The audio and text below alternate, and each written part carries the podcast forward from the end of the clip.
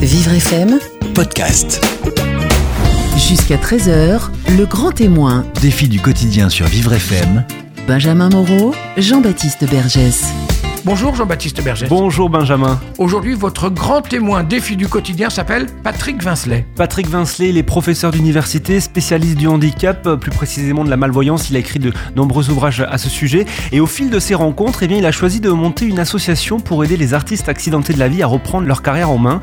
Euh, car il est très difficile hein, pour des artistes handicapés de percer dans le monde du théâtre et de faire accepter leurs différences vis-à-vis des, des producteurs. Et bien, Patrick Vincelet, lui, a décidé carrément de les produire. Il produit ces artistes accidentés de la vie pour leur donner leur chance et faire partager avec le public leur talent. Il nous explique son projet aujourd'hui sur Vivre FM. Et il va nous l'expliquer jusqu'à 13h. Jusqu'à 13h, le grand témoin. Défi du quotidien sur Vivre FM. Jean-Baptiste Bergès. Patrick Vincelet, bonjour.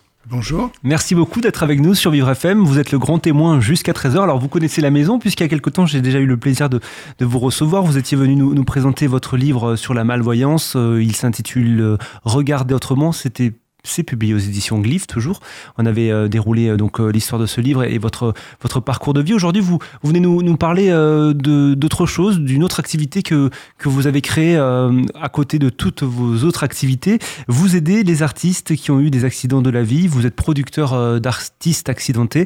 Vous les aidez à, à remonter sur scène, à, à vivre de leur art. C'est ça, hein, C'est Patrick ça, exactement. Quel type d'artistes ce sont justement? Alors, essentiellement des comédiens qui ont euh, été sur la scène, qui ont un véritable parcours, souvent euh, une formation, soit une formation autodidacte euh, en jouant la comédie très jeune, soit une, une école de, de théâtre, d'art dramatique, quelques circassiens, quelques donc hommes et femmes du cirque, et quelques danseurs. Tous, danseurs, hommes et femmes de cirque, comédiens, euh, doivent avoir un parcours avant ce que j'appelle l'accident de vie.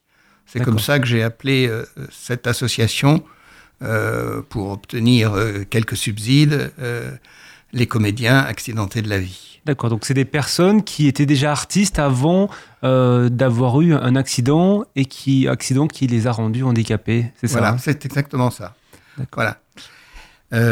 Donc, chaque comédien, chaque circassien ou chaque danseur accepte, en me contactant, d'être évalué par un professionnel.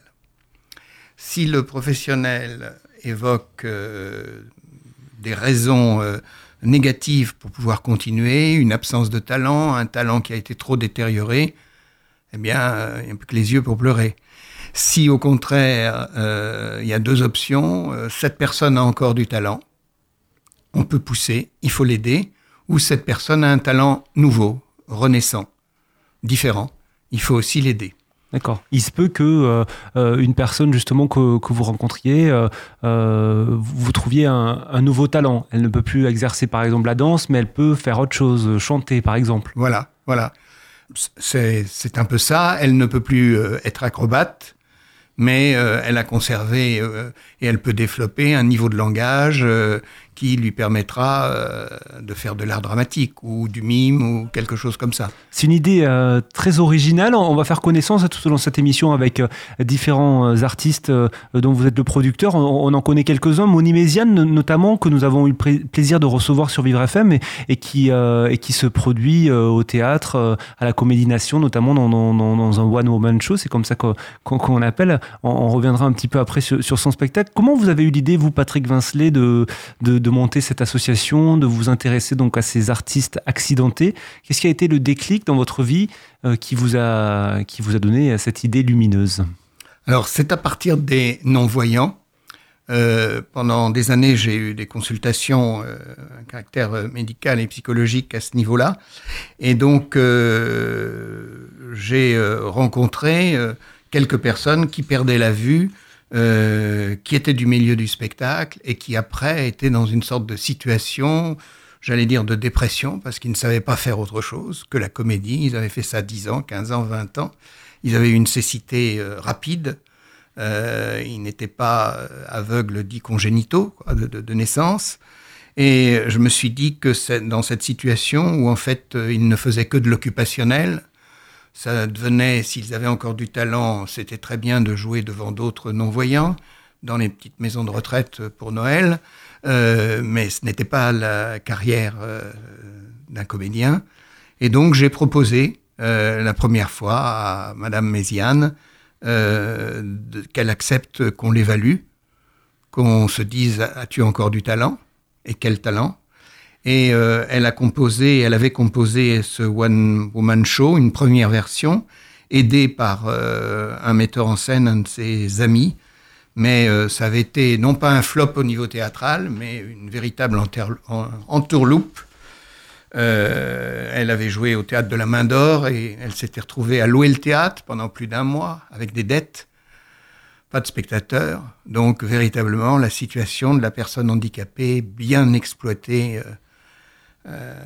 par la malveillance. euh, Ça, c'est le risque. C'est le risque. c'est le euh, gros risque. au- au- au- c'est le risque auquel sont confrontés les, les personnes, les artistes handicapés. Ah, tout à fait. Euh, même des artistes tout court, parce que beaucoup euh, tombent sur des producteurs véreux et parfois ils ont de, de- de- de drôles, euh, drôles d'histoires. Donc Moni Méziane, ça a été la première personne que vous avez rencontrée.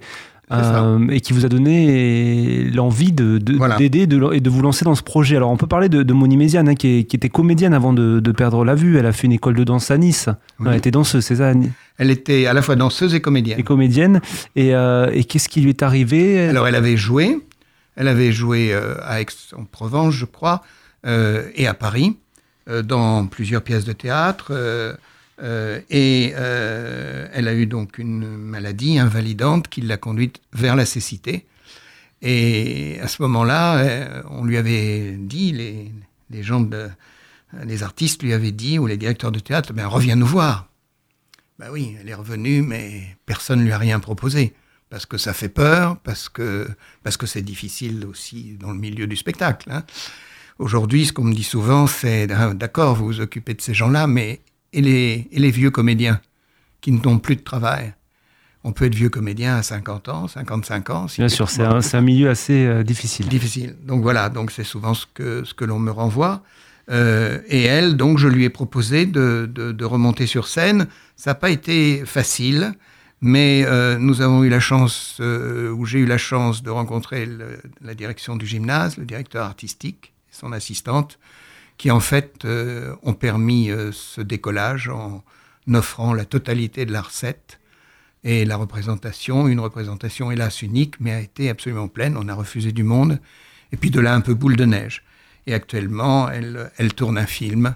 Elle tourne un Euh, film, d'accord. Voilà. Elle s'est produite euh, pendant plusieurs dates, hein, la Comédie Nation, dans son spectacle Les yeux revolver revus. C'est ça. Et aujourd'hui, elle tourne un film. On peut en dire un peu plus ou pas sur le- Oui, alors elle tourne un film, d'abord un documentaire qui, en partie, euh, a filmé son spectacle. D'ailleurs, un de vos collègues journalistes était à, le- lors de ce, cette- ce tournage. Et euh, elle, euh, ça, c'est la première des choses. En fait, c'est un documentaire sur sa vie qui semble être proposé à, à Arte ou à la télévision 5, France 5. Donc, la réalisatrice était là, les caméras pour la filmer. Aujourd'hui, ils vont interroger euh, euh, des gens du, journalisme et des gens du spectacle qui l'ont rencontré. C'est pas c'est l'histoire professionnelle de sa vie. C'est pas l'histoire euh, euh, intime de la femme. hein. C'est l'histoire professionnelle. C'est ça que fait le documentaire. Et elle a la chance aussi d'être retenue pour un casting pour un film qui là est une fiction où elle est avec un autre monsieur euh, dans le rôle principal. L'autre est une personne voyante et elle est une personne non voyante. Donc ça, c'est une avancée quand même, parce que jusqu'à présent, il y a eu beaucoup, beaucoup de films sur le handicap, mais les rôles de personnes handicapées étaient joués par des personnes valides. C'est ça qui est assez euh, incompréhensible, hein, il faut Oui. le dire. hein. Ah là, c'est une vraie avancée, c'est sûr. C'est sûr. Euh, c'est la région Rhône-Alpes qui, qui finance euh, en partie ce film. Alors, qu'est-ce qui vous a fasciné en, en Moni Méziane Qu'est-ce qui vous a marqué? Parce qu'encore une fois, euh, je rappelle que vous acceptez de produire des, artistes euh, accidentés euh, seulement s'ils ont du talent. Si vous, voilà, si vous, trouvez quelque chose en, en eux, qu'est-ce qu'elle avait de plus, Moni Méziane Bien, je pense que le fait que je l'ai fait auditionner par des professionnels dans le cadre du théâtre du gymnase à Paris et que les professionnels m'ont dit vas-y, euh, a déclenché mon, mon support. Euh, on, aurait trop hésité, je crois que je, ne- l'aurais pas fait. Euh, après, j'ai proposé que chacun et chacune des, des comédiennes et des comédiens est une sorte de petit staff autour de lui. Quelqu'un pour la communication, quelqu'un pour le soutien logistique dans, sur une scène, dans les coulisses, pour aider à s'habiller, pour faire vite des changements de décor, etc. Et puis quelqu'un pour euh, la captation de l'image, pour arriver à avoir une communication aussi avec des images. J'ai trouvé euh, pour chaque comédien trois personnes, souvent des jeunes gens, professionnels, qui ont la gentillesse, après leur boulot, euh, car ils travaillent tous, de venir, De venir bénévolement Voilà, pour, pour voilà. vous aider. Nous n'avons pas d'argent, nous ne gagnons aucun sou. Si nous faisons des recettes avec un comédien, la recette, soit je la conserve pour une autre euh, pièce ou pour un autre jeu si la personne le souhaite, soit on lui donne intégralement, sachant qu'après, euh, on n'a toujours pas de fonds, on n'a pas de subvention, on n'a rien demandé, mais on a des sponsors. Euh, alors ces sponsors, ça se passe comme ça. Je, je fais la quête, je vais dans une entreprise, je reste jusqu'à ce qu'on me reçoive, j'explique mon histoire, je demande des sous pour un acteur, un comédien précis. Et dernièrement, je dois dire que ce fut une très très belle surprise puisque la famille personnelle, la famille Dassault, euh, a financé le spectacle là, de la Comédie Nation de Moni Méziane. Comment vous expliquez justement euh, que votre projet euh, voilà, se, fédère autour de vous, justement, que ce soit les personnes bénévoles qui rejoignent vos équipes ou comme la famille Dassault qui accepte de financer ce spectacle? Je crois que les gens sont touchés euh, par le fait qu'on ne laisse pas quelqu'un blessé dans la vie euh, s'occuper à, écouter de la musique euh, toute la journée ou à ne rien faire ou aller dans un atelier pour faire des petites choses. Je crois que le fait qu'on les laisse pas en situation dite occupationnelle pour les gens de ce de ce, métier, on dit ça, doit toucher profondément les gens. Euh, le fait aussi euh, de ne pas euh, privilégier le handicap, mais de privilégier le fait de dire c'est un comédien, c'est un danseur, c'est un artiste de cirque. Mais avant tout, vous mettez avant tout le côté artistique et pas le handicap. Voilà, voilà. Donc je, je crois que tout ça est, est- doit, doit toucher. Parce qu'en fait, euh, bon, on- la société, heureusement, a un peu évolué par rapport au handicap. Votre radio y participe euh, largement. Mais euh, au moment de, de- de faire l'égalité avec le valide, les choses sont- deviennent difficiles. Vous vous occupez de combien d'artistes aujourd'hui, Patrick Vincelet? Alors on peut dire qu'il y en a six dont on s'occupe. Euh, voilà. Euh, il faut dire que quand même, après des accidents de vie, euh, qui peuvent être l'accident de la route, qui peuvent être euh, l'agression, hein, l'agression d'autrui, qui peuvent être euh, une maladie qui, survient, euh, heureusement ou malheureusement, il n'y en a pas trop. Et ceux qui sont qui, gardent un talent ou un nouveau talent ne sont pas non plus très nombreux. Donc aujourd'hui, à mon avis, sur sur la population concernée, on est véritablement, euh, on a ratissé quoi. hein, euh, voilà, des gens de talent. Alors justement, on va faire connaissance dans quelques instants avec les autres euh, artistes dont vous êtes le producteur. Restez avec nous, Patrick Vincelet. Vous êtes le grand témoin sur Vivre FM jusqu'à 13h. On marque une courte pause et on revient juste après. Midi 13h, le grand témoin, Défi du quotidien sur Vivre FM. Jean-Baptiste Bergès. Patrick Vincelet, le grand témoin sur Vivre FM aujourd'hui jusqu'à 13h. Vous venez nous, nous présenter donc votre association que vous avez créée pour, euh, pour euh, aider et produire euh, les artistes accidentés de la vie. Vous vous occupez de 6 six artistes en tout, hein, c'est ça au total, Patrick? Oui. Euh, Juste pour, pour continuer de, de- de parler de, de, de- de- de tout ça, euh, précisons aussi que vous avez écrit le livre Regarder autrement, qui est publié aux éditions Et qu'on peut toujours euh, trouver sur, euh, dans, le commerce. C'est un livre euh, sur la malvoyance, parce que ça, c'est un thème en fait qui vous, qui vous est cher depuis très longtemps. Vous pouvez nous raconter un petit peu aussi l'origine voilà, de, de votre intérêt pour, pour le handicap? Alors, mon intérêt, en fait, il est, il est à l'origine. J'appartenais à une famille euh, de, de gens intellectuels et euh, qui, euh, qui, qui étaient des gens qui avaient toute une philosophie, une éthique de vie. Et chaque euh, dimanche, nous habitions place de la République. Ma mère, à sa table, il y avait toujours une place réservée pour quelqu'un. qu'elle trouvait dans la rue, qui pouvait être, euh, enfin, quelqu'un en difficulté. C'était souvent des gens bien en difficulté. Donc, euh, et moi, enfant, ben, tous les gens qui venaient là m'intéressaient pas trop. Ça me faisait même quelquefois peur. Et mais c'était une, sorte d'obligation fraternelle de ma mère. Lui, mon père, trouvait ça d'un ridicule, mais elle, elle tenait bon. Et régulièrement venait une petite dame qui n'y voyait pas et qui avait une canne blanche comme on faisait autrefois, les cannes de marche qui étaient peintes en blanc, pas les cannes rétractiles comme les aveugles aujourd'hui.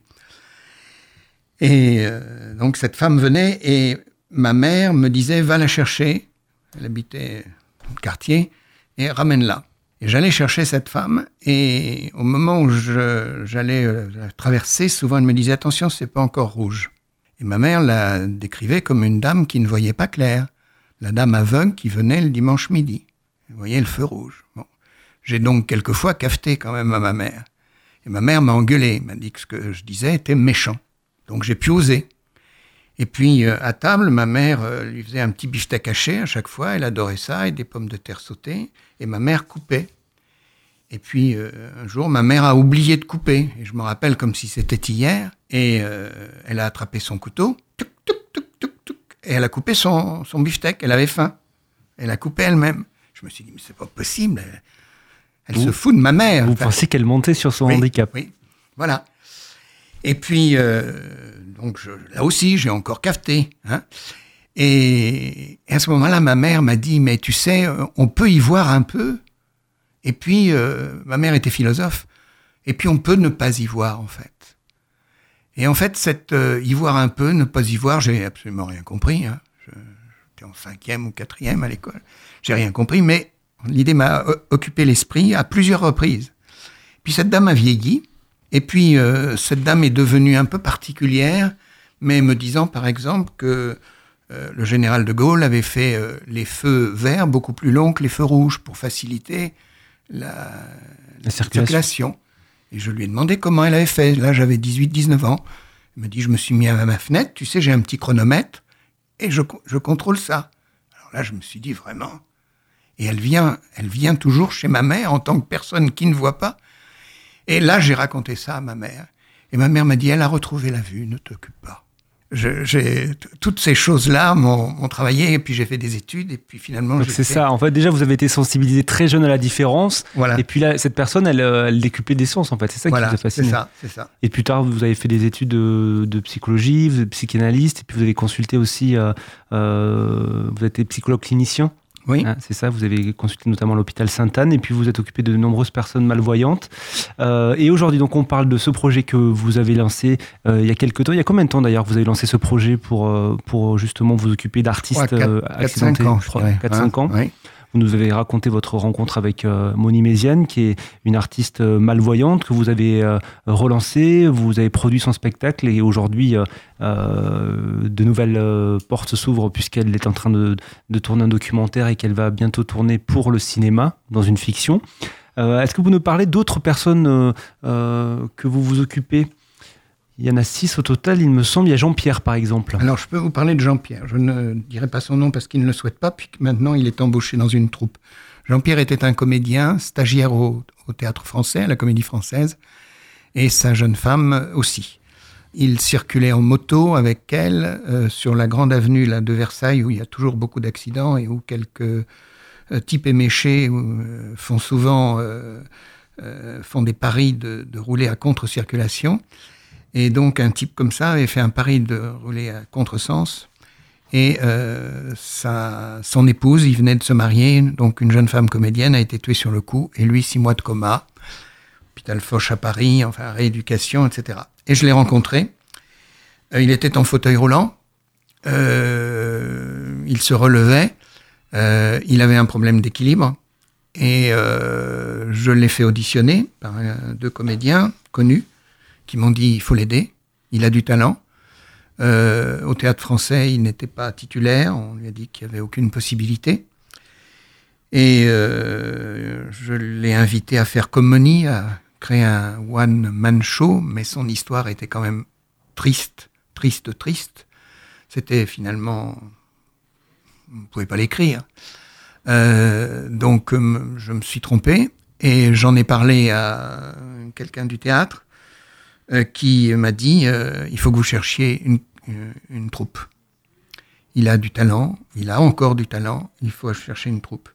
Alors il y avait un petit problème de, de voix, donc à ce moment-là, euh, euh, il a fait de l'orthophonie, enfin il a accepté tout ce que j'ai proposé. Ça a été quand même euh, ça euh, une bonne condition. Et heureusement, une troupe municipale d'une grande ville de province euh, lui a proposé euh, un contrat, m'a proposé avec lui un contrat de deux ans. Et aujourd'hui, aujourd'hui, il est dans cette troupe. Il est dans cette troupe, il a son petit studio, il a un peu plus d'un SMIC pour vivre, euh, il joue, euh, donc il fait son métier. Euh, Et ça, ça lui, ça lui permet, j'imagine, de se reconstruire après ce drame qui a dû être épouvantable pour lui. Voilà, épouvantable. épouvantable. Euh, euh, je peux vous raconter une autre histoire qui est en cours. C'est donc une jeune femme qui s'appelle Élise, euh, qui était euh, circassienne, qui... euh, désolé si la direction du cirque m'entend, mais la direction du cirque n'a pas, ne s'est pas opposée à ce qu'elle elle ne voulait pas de filet. Elle était trapéziste en l'air. Elle ne voulait pas de filet. Elle a donc demandé à ce qu'il n'y ait pas de filet. La direction du cirque, alors que c'est la loi, ne s'est pas opposée. Il n'y a pas eu de filet. Elle est tombée. Elle jouait aussi sur un trampolino. Vous voyez, elle tombait du, euh, du trapèze sur un trampolino. Elle ressautait, elle rattrapait un trapèze. Enfin, un truc. euh, bon, comme ce genre d'artistes et de personnes savent faire avec talent. Et là, elle, euh, elle s'est détruit le, bassin, elle s'est arraché la poitrine sur la ferraille du trampolino. Ça a été un, véritable drame. Par un autre directeur du cirque, parce que un petit peu avant, je me suis occupé des, avec d'autres, euh, des veuves euh, et des enfants du cirque dont les parents ont été tués par les grands animaux. Il y en a de moins en moins, d'abord de tués, heureusement, de grands animaux aussi, heureusement.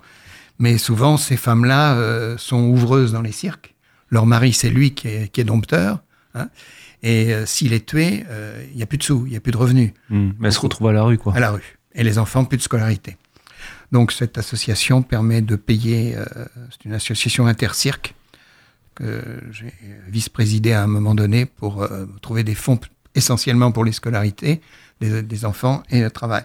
Donc ce, canal m'a fait rencontrer cette jeune femme, Élise, qui aujourd'hui, et donc euh, je suis certain que ça va marcher, euh, danse. Donc euh, elle ne monte plus en l'air malgré sa tentation.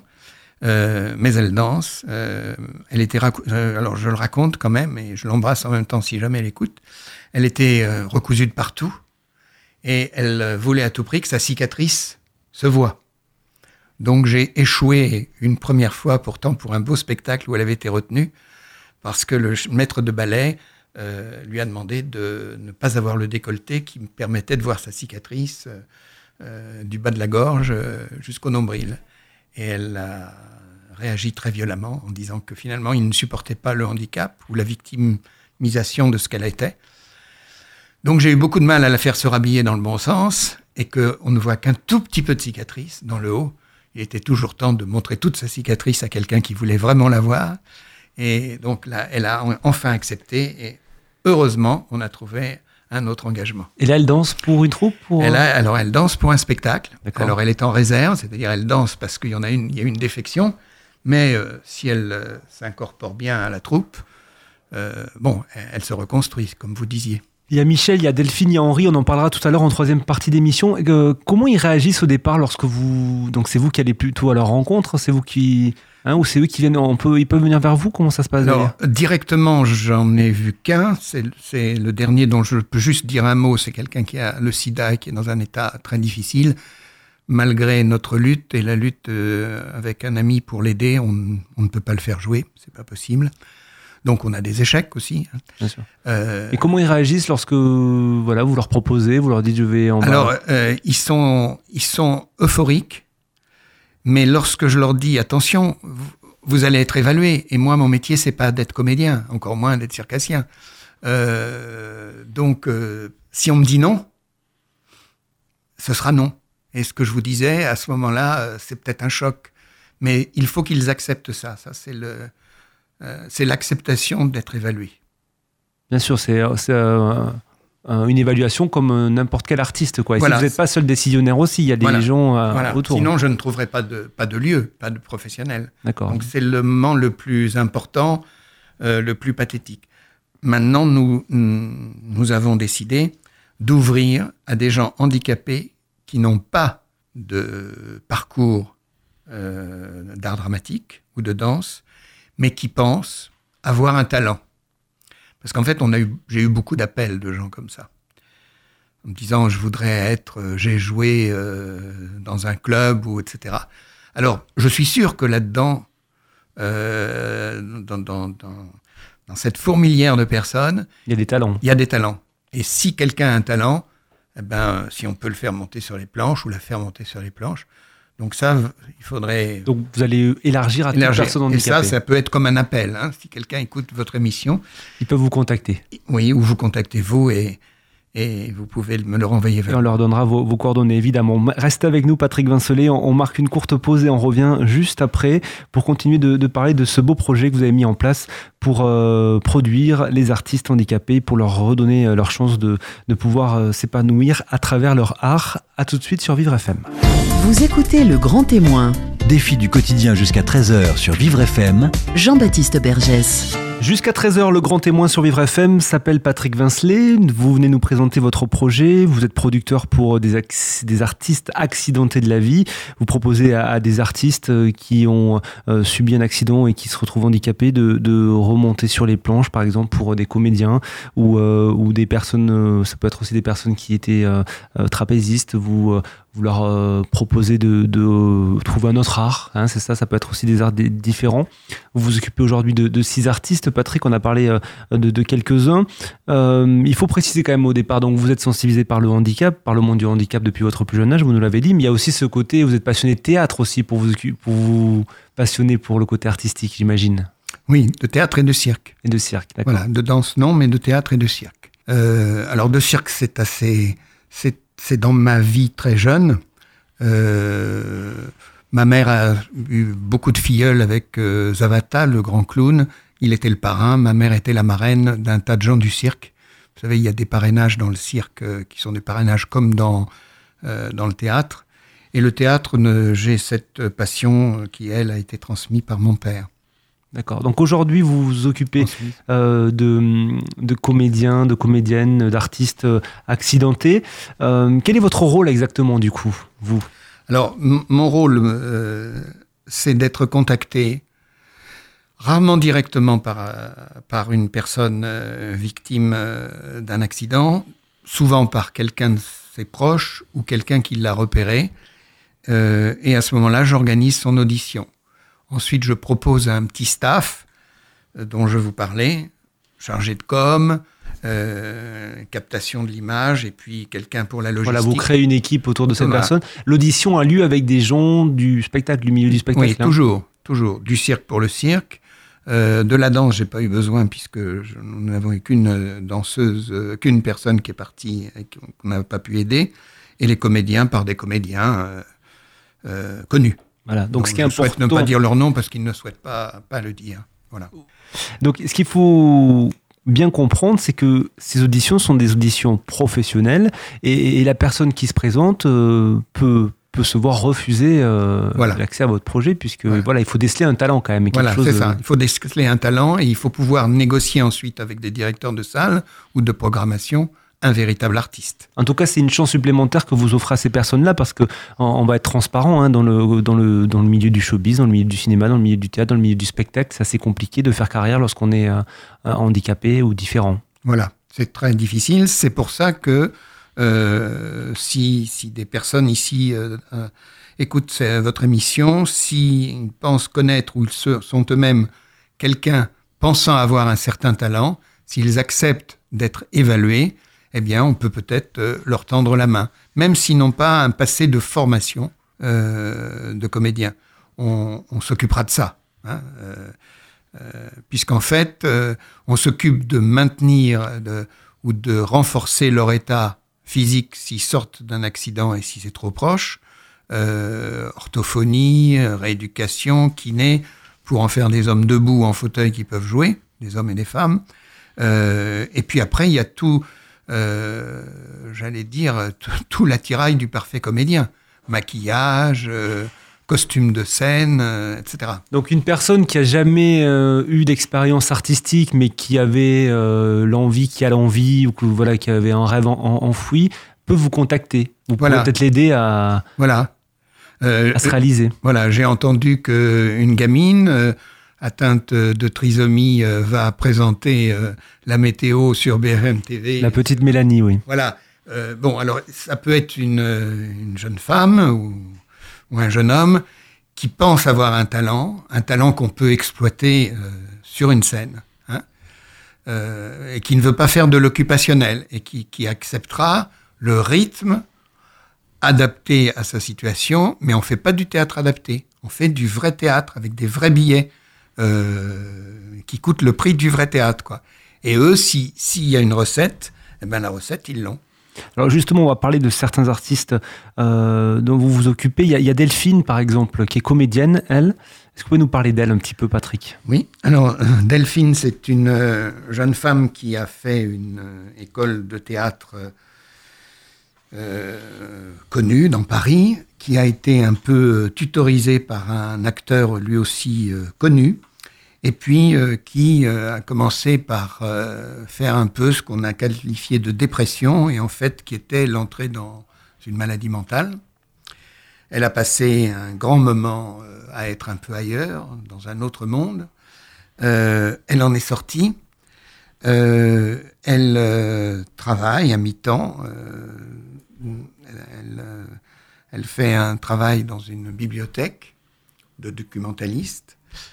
Elle a regagné un rythme de travail à peu près normal et elle, elle m'a été présentée pour, pour voir si elle pouvait rejouer la comédie, qui est son vrai, son vrai métier.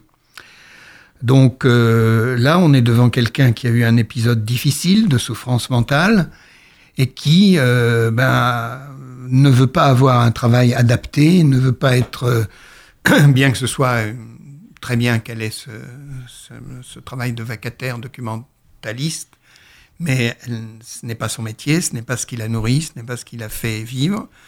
Donc le projet, c'est de la faire remonter sur scène, mais pas dans la caricature, si je fais une caricature de la personne autiste, comme on peut dire, et qui va jouer un one-man show de l'autiste. Euh, il faut qu'elle joue euh, la comédie de comédienne, quoi. Sa maladie mentale étant une des, d'abord étant derrière. Il y a des cicatrices, comme les cicatrices physiques, mais c'est avant tout une comédienne. C'est ça que votre projet aussi, c'est que vous voulez faire oublier le handicap de, Voilà, de chaque personne. voilà, Ils sont avant tout comédiens, artistes. Ils voilà. sont avant tout artistes, Voilà. Euh, comme on est grand, chauve, etc. Ben oui, mais on n'est pas que ça. bien sûr. Donc on, vous vous occupez aussi d'autres personnes, hein, de Michel, de Hen- Henri. Moi j'avais une question avant de terminer, euh, Patrick. Qu'est-ce que ça vous apporte, vous personnellement, ce nouveau projet? En quoi ça, ça vous stimule? Qu'est-ce que voilà, qu'est-ce que cette aventure vous, vous amène au quotidien? Alors, euh, que les, les petits bénéfices euh, personnels, c'est que je suis content d'être dans le milieu du théâtre. Ça me fait plaisir de croiser euh, des gens de la scène. Ça, c'est un plaisir euh, égoïste et mesquin. Le deuxième plaisir, je suis vraiment très touché d'avoir des jeunes gens qui m'aident, sans, sans calcul. Euh, c'est pas leur job euh, et ils m'aident dans ce projet-là. Ils s'attachent aux comédiens qu'ils aident et véritablement ils, donnent de leur temps, même de leur argent, enfin, etc. Donc ça, ça me touche. Pour les personnes elles-mêmes, euh, ben, c'est assez différent. Pour les personnes euh, qui jouent, je suis content quand ils jouent et je suis content quand ils touchent un peu de sous. J'ai deux plaisirs qu'ils jouent et quand euh, il y a une recette, que cette recette est positive, que tout ne part pas au théâtre. Hein. on n'a pas toujours des conditions. Là, il faut dire que, par exemple, Moni, on a des conditions exceptionnelles à la Comédie Nation. On est tombé sur une équipe de gens avec un charisme étonnant. Euh, donc, euh, elle a joué là avec une, des recettes positives, donc elle a de l'argent. Euh, ben, c'est bien. C'est autre chose que la pension d'handicapé. C'est son travail euh, elle peut se payer des choses, quoi. Donc, ce sont les deux, les deux joies que j'ai de, de revoir la personne avoir un vrai métier et, euh, et de voir ces jeunes gens qui, qui m'aident. C'est une belle aventure humaine et j'imagine que c'est aussi très gratifiant de, de, voir ces comédiens reprendre le sourire, reprendre goût à leur vie parce que c'est une véritable reconstruction personnelle après le, oui, le drame qui, oui. qui, leur est arrivé. Oui, et, et, et je, je, découvre aussi ce que je n'avais jamais bien réalisé. Euh, après un spectacle, tout va bien, et puis après, c'est vraiment c'est un creux terrible pour les gens parce que ça s'arrête. Il faut trouver une autre scène ou il faut trouver un autre spectacle. Et ça, euh, ben, mes forces sont limitées. Mais euh, il y a véritablement un creux. Et on comprend, euh, si vous avez souvent entendu, mettons, des artistes de cinéma, des plus connus. J'ai entendu Muriel Robin dire ça il y a quelques années. Plus personne m'appelle. Je ne fais plus rien. J'ai donc fait une dépression. Alors pour la comédienne ou le comédien accidenté de la vie, le, le, choix est encore beaucoup plus restreint. Il est monté sur une scène et il a joué, et après, où va-t-il jouer? Il faut le revendre ailleurs, quoi. Donc il faut se retrousser les manches et bon, voilà. Et là, vous, vous, vous parcourez la France entière à la rencontre de, de, ça peut être des troupes, ça peut être des... Ouais, tout. Partout, partout, hein Tout, les festivals. Euh, euh, je, j'habite la campagne, j'habite une ferme, donc j'ai transformé une pièce euh avec mon épouse en salle possible de théâtre. Donc euh, j'essaie les gens là, je fais venir euh, les gens du coin gratuitement, je fais des sortes de euh, de mini, je sais pas comment on peut dire, statistiques. Je prends des enfants d'agriculteurs, des gars qui ont un BTS, des vieux agriculteurs du coin, des amis, euh, des bobos parisiens qui ont une maison dans le coin. Euh, ils assistent et je leur demande qu'est-ce que vous en pensez? C'est mon deuxième juge. S'ils me disent oh c'était bien, c'était super, ben je vois si vraiment c'était bien, super, et est-ce qu'on peut en faire. Et puis euh, quelquefois, ben il y a un petit théâtre local qui dit euh, allez on va la faire jouer là ou on va le faire jouer là mais c'est une organisation. Vous sentez quand même qu'il y a une évolution. Il y a encore beaucoup, beaucoup de choses à faire, mais dans le monde il y a une du évolution. Mmh. Une évolution. Une, une évolution, évolution des mentalités. Oui, mais ça ne passera pas sans un peu la, la tutelle de grands acteurs. Un peu comme pour euh, euh, le Téléthon, il y a toujours un parrain connu, etc. Euh, et il faut qu'il y ait un grand acteur qui, qui se mouille, quoi. Voilà, qui, ouais. ouais. il faut médiatiser la, ouais, la chose. Et puis pas trop. Vous voyez, si je, je tais le nom des gens, c'est pas parce que euh, ils me l'ont spécialement demandé, c'est que on est en France pris par les, je sais pas, les options politiques, on va dire. On demande tout, enfin, ils s'y mettent aussi. Beaucoup d'acteurs donnent leur opinion sur un gouvernement, sur un parti. Et, si on sait que c'est un tel de tel parti, tel comédien qu'on dit de droite ou de gauche, etc., ou sans étiquette, euh, je vais jamais pouvoir toucher les autres. Quoi. Ça, c'est assez terrible. Cet esprit français, euh, c'est un peu bête. Patrick Vincelet, merci beaucoup d'être venu témoigner sur l'antenne de Vivre FM euh, et d'être venu nous présenter donc ce fabuleux projet. Votre association, hein, je, je, rappelle que vous vous occupez d'artistes accidentés de la vie, vous les produisez et vous leur permettez de, de, de continuer à, à, vivre leur passion et à vivre de leur art. À très bientôt sur, sur Vivre FM, à une prochaine fois alors. Merci à vous. Vivre FM podcast.